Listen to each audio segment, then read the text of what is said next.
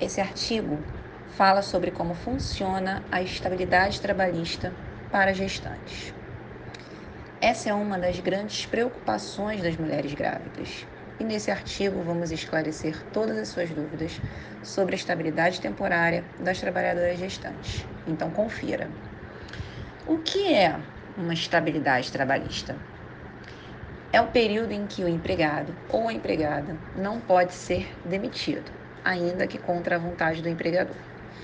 Existem diversas situações em que esse direito se configura, Além da estabilidade da gestante, existem outras, tais como um membro da CIPA, Comissão Interna de Prevenção de Acidentes, acidentes de trabalho e dirigente sindical.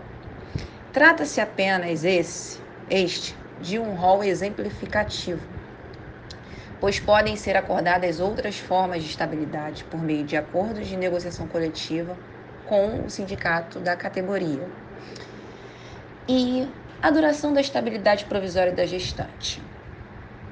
A estabilidade tem início a partir da concepção e perdura até os cinco meses posteriores ao parto.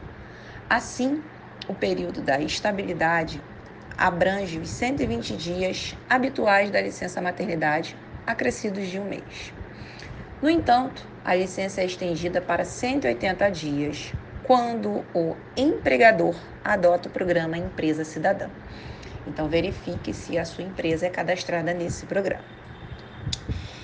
O desconhecimento do empregador quanto à gravidez em nada interfere nos direitos da futura mãe.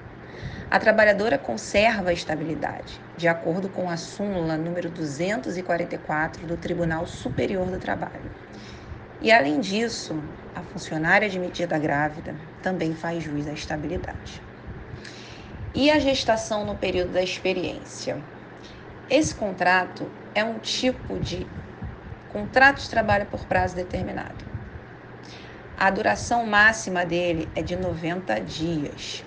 Ultrapassado esse período, a empresa decide pela efetivação ou seu encerramento, inclusive o empregado também decide se continua ou se encerra. Neste caso, a gestante faz jus à garantia de emprego, ainda que contratada a título de experiência.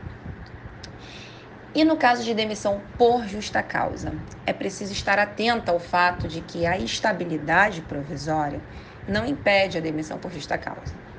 Essa é a sanção mais grave sofrida por um empregado e ocorre quando o trabalhador é desligado da empresa. E vou citar aqui os motivos: ato de improbidade, incontinência de conduta ou mau procedimento, negociação habitual no ambiente de trabalho, condenação criminal do empregado, desídia no desempenho das funções, embriaguez habitual ou em serviço, violação de segredo da empresa, ato de indisciplina ou insubordinação, abandono de emprego, ato lesivo da honra ou da boa fama, ou ofensas físicas praticadas contra o empregador e superiores hierárquicos. Prática constante de jogos de azar, atos atentatórios à segurança nacional e a perda da habilitação profissional. Comprovada a justa causa, o funcionário também deixa de receber as verbas, tais como aviso prévio, saque do FGTS, multa de 40% sobre o FGTS, seguro-desemprego, 13º salário, férias proporcionais e adicional de um terço constitucional das férias. Mas, caso seja demitida grávida, quais são os seus direitos? Nesse caso, existem duas possibilidades: a reintegração ao quadro de funcionários. Caso não seja possível a reintegração, o empregador deverá indenizar a trabalhadora por todo o período em que ela faria jus à estabilidade. E com a pandemia, como fica o afastamento da gestante?